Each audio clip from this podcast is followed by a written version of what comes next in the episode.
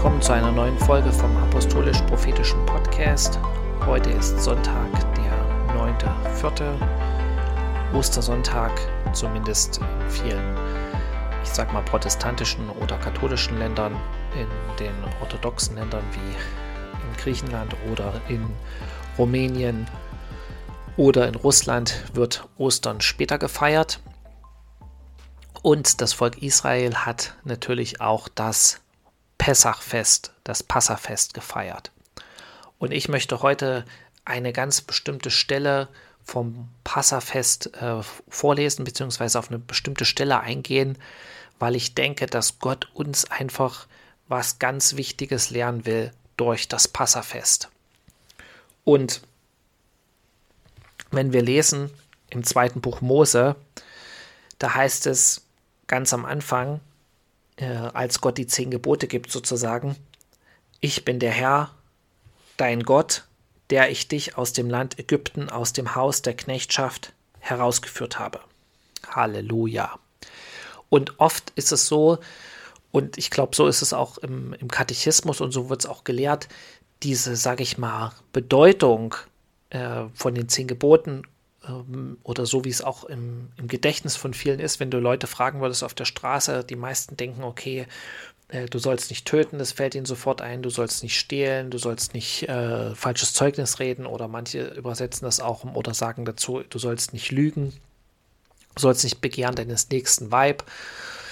Und all diese Dinge, du sollst keine anderen Götter haben neben mir, ehre deinen Vater und deine Mutter, das sind so Gebote, die einem sofort einfallen. Aber ganz am Anfang, ich sag mal, man könnte so sagen, wenn Gott ganz besonders sagen will, das, was das Allerwichtigste ist, das steht am Anfang. Wie Gott, ich sag mal so, auch die zehn Gebote anfängt, sie zu geben. Und da sagt er ja, ich bin Jahwe, dein Gott, der ich dich aus dem Land Ägypten, aus dem Haus der Knechtschaft herausgeführt habe. Und wenn man jetzt nicht zum Volk Israel gehört, wenn man, ich sag mal so, jemand ist, der vorher aus einem anderen Volk war und dann zu Jesus gekommen ist, aus den Heiden, wie die Israeliten oder die Juden sagen, dann hat das eigentlich gar nicht so eine richtige Bedeutung. Dieses, okay, aus dem Land Ägypten, ja, Gott hat uns doch nicht aus dem Land Ägypten rausgeführt, ja, das Volk Israel. Und ist das eigentlich überhaupt so wichtig?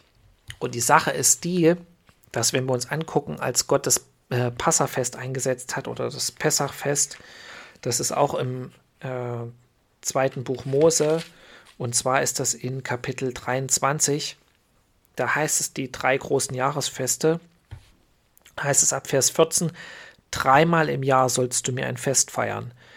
Das Fest der ungesäuerten Brote sollst du halten. Sieben Tage sollst du ungesäuertes Brot essen, zur bestimmten Zeit, im Monat Abib so wie ich es dir befohlen habe. Denn in diesem Monat bist du aus Ägypten ausgezogen, und man soll nicht mit leeren Händen vor meinem Angesicht erscheinen.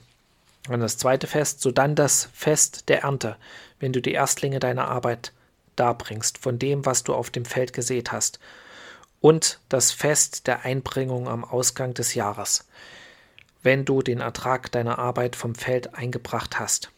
Vers 17, dreimal im Jahr sollen alle deine Männer erscheinen vor dem Angesicht Gottes des Herrn.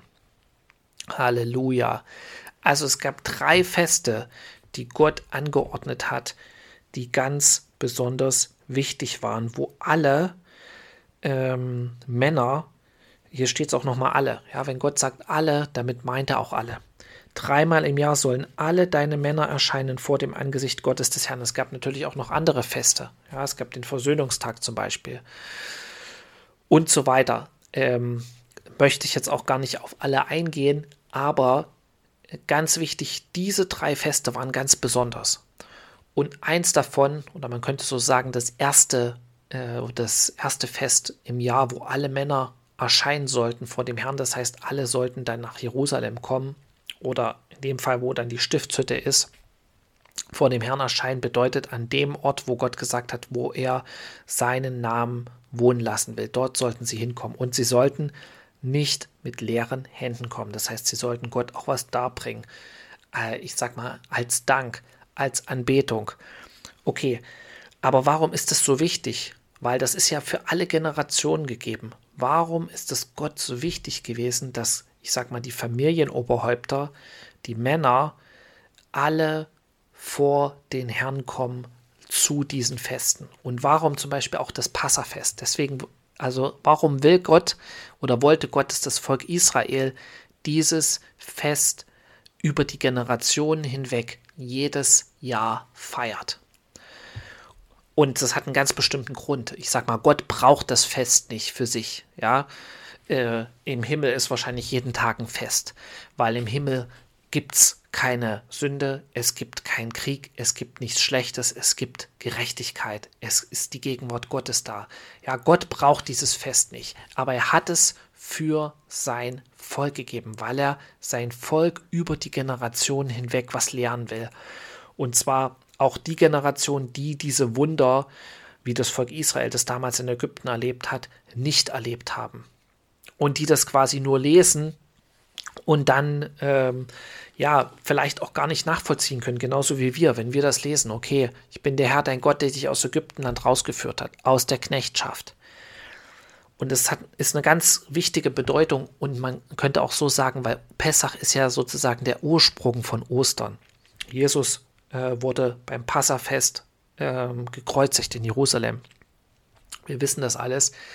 Aber wenn man jetzt mal geht auf das, sage ich mal, christliche Osterfest, wie es zum Beispiel auch in der katholischen Kirche gefeiert wird, wo ganz äh, groß im Mittelpunkt der Kreuzweg Jesu steht, das Leiden Jesu, ähm, ich sag mal so, äh, das Leiden Jesu für unsere Schuld, wo wir daran denken sozusagen, äh, oder auch wo auch in der katholischen Kirche das auch nochmal ganz besonders betont wird, dieses wir sind sozusagen Sünder und Jesus ist für, für uns, hat für uns gelitten, äh, für unsere Schlechtigkeit und das, das stimmt ja auch, ja, dass Jesus für uns gelitten hat und dass wir, dass wir ohne Jesus verloren sind. Aber der, ich sag mal, das Hauptaugenmerk ist oft, ich sage zumindest ein Teil vom Osterfest, ja auf dieses, auf dieses Opfer und auf, auf, sag ich mal, auch, ein bisschen, auch in gewisser Weise darauf gelegt, auf Reue und Buße und Umkehr und ich sag mal daran zu denken, was, was sozusagen Jesus gelitten hat und auf sich genommen hat für uns. Und wenn man sich aber jetzt das Pessachfest, an, Passachfest anguckt oder Pessach, dann ist hier, ich sag mal, das Augenmerk auf die Befreiung. Ja, auch, auch ich sag mal, heute waren wir beim Gottesdienst, da ging es dann um die, oder das dann wieder proklamiert, Jesus ist auferstanden und ähm, in, bei den Orthodoxen sagen die dann, und Jesus ist wahrhaftig auferstanden. So, und das wird dann immer zu Ostern so proklamiert. Ähm, ja, Jesus ist auferstanden, das ist so. Aber das, der, ich sag mal, das Zentrum von Ostern ist nicht nur, ich sag mal, das Leiden Jesu und die Auferstehung Jesu. Oder die Vergebung der Sünden und dann die Hoffnung, dass wir irgendwann auch ewiges Leben haben, sondern das, man könnte sagen, das Zentrum von, vom Pessachfest oder vom Passafest, warum das Volk Israel das auch jedes Jahr feiern sollte, war daran, sich zu erinnern, dass Jesu oder dass Gott, dass Gott in der Lage ist, ich sag mal, sein Volk zu befreien von einem Feind, der absolut übermächtig ist, aus einer Situation, wo menschlich gesehen und aus eigener Kraft keinerlei Hoffnung ist, befreit zu werden. Wo es eigentlich unmöglich ist, ja, weil die damalige Weltmacht war nun mal Ägypten. Und die, ich sag mal, Israeliten, sie hatten keine Waffen. Sie konnten auch, selbst wenn sie Waffen gehabt hätten, wenn sie ihre Werkzeuge genommen hätten und sich gegen die Ägypter aufgelehnt hätten. Sie hätten gnadenlos verloren. So, sie waren nicht in der Lage, sich aus dieser Situation zu befreien. Und Gott hat durch mächtige Zeichen, durch zehn Plagen, durch Zeichen und Wunder ähm, und am Ende durch dieses, sag ich mal, dieses Wunder, dass er auch ähm, das Volk Israel verschont hat, äh, als er die Erstgeburt geschlagen hat in Ägypten, durch dieses, durch dieses Blut, was sie an die Türpfosten äh, gestrichen hatten von dem Passalam, sein Volk übernatürlich, wirklich übernatürlich aus der Hand eines viel stärkeren und größeren Feindes rausgeführt. Und das sollte sozusagen das Volk niemals vergessen. Und genauso ist es auch mit uns, ja. Ohne Jesus sind wir quasi in die Sklaverei hineingeboren, so wie das Volk Israel. Wie das Volk Israel, die alle Israeliten, die geboren waren, sie wurden als Sklaven geboren in Ägypten. Und so sind wir in die Sklaverei der Sünde geboren. Ohne Jesus. Und ich sag mal so, die Bestimmung aber, die auf Israel lag, war die Bestimmung, die Gott äh, auf Abraham gelegt hatte. Er hat ja gesagt, dass äh, du sollst, ich werde dich segnen und du sollst ein Segen sein und in dir werden gesegnet alle Völker auf Erden. Ich lese das nochmal, in äh, 1. Mose 12 ist das, als Gott Abraham beruft. Äh, der Herr aber hatte zu Abraham gesprochen, Geh hinaus aus deinem Land und aus deiner Verwandtschaft und aus dem Haus deines Vaters in das Land, das ich dir zeigen werde, und ich will dich zu einem großen Volk machen und dich segnen und deinen Namen groß machen, und du sollst ein Segen sein. Ich will segnen, die dich segnen, und verfluchen, die dich verfluchen, und in dir sollen gesegnet werden alle Geschlechter auf der Erde oder alle Generationen auf der Erde. Also, das war eigentlich die Bestimmung. Das war die Bestimmung vom Volk Israel, ja, ähm, gesegnet zu sein von Gott, ein Segen zu sein für andere, ja, ähm, die zu segnen, die das Volk Israel segnen, die sollten gesegnet werden, die das Volk Israel segnen, die, zu, die sollten verflucht werden, die das Volk Israel verfluchen. Und alle Geschlechter der Erde sollten gesegnet werden. So, und diese Bestimmung, könnte man so sagen, war wie blockiert, weil das Volk Israel in Ägypten in der Sklaverei war unter der Hand eines viel zu mächtigen Feindes. Und genauso ist es mit uns. Gott hat eine Bestimmung auf unser Leben gelegt. Gott hat eine Bestimmung auf dein Leben gelegt. Aber die ist quasi wie blockiert, wenn du, ich sag mal, unter der Herrschaft der Sünde bist. Wenn du unter der Herrschaft des Teufels bist. So wie alle Menschen, die Jesus nicht haben. Das hört sich jetzt vielleicht hart an, aber das ist die Wahrheit. Das ist auch das, was das Wort Gottes sagt. Ja, wir sind alle in die Sünde verkauft durch Adam und Eva. So, und das ist eigentlich das, was Jesus, man könnte so sagen, zu Ostern gemacht hat, ist das Gleiche, was Gott, der Gott äh, Israels, für sein Volk gemacht hat in Ägypten, dass er sie aus der Hand eines ihnen viel zu mächtigen Feindes raus befreit hat, dass er, obwohl sie in die Sklaverei hineingeboren waren, dass er sie rausgeholt hat, damit sie in ihre Bestimmung gehen können, weil du kannst nur in deine Bestimmung gehen, wenn du befreit wurdest. Und bloß diesmal, man könnte so sagen, zu Ostern hat er es nicht nur für das Volk Israel gemacht, sondern für alle Menschen, für die gesamte Menschheit, für alle Völker, damit sie durch Jesus diesen Segen bekommen, der auch Abraham versprochen war, nämlich gesegnet zu werden und ein Segen zu sein. Halleluja. Okay, und deswegen ist es so wichtig. Und deswegen ist auch das, man könnte so sagen, eins der, eine der Kernbotschaften von Ostern ist die Befreiung. Die Befreiung aus der Macht der Finsternis. Egal wie groß dein Problem ist, egal wie groß der Berg ist, der sich vor dir auftürmt, Gott ist in der Lage, und das ist die Botschaft auch von Pessach, Gott ist in der Lage, dich daraus zu befreien. Aus der Hand dessen, der stärker ist als du. Okay, Halleluja. Und deswegen wollen wir das nochmal kurz lesen. Äh, und zwar ist äh, die nächste Stelle in äh, 2. Mose 34.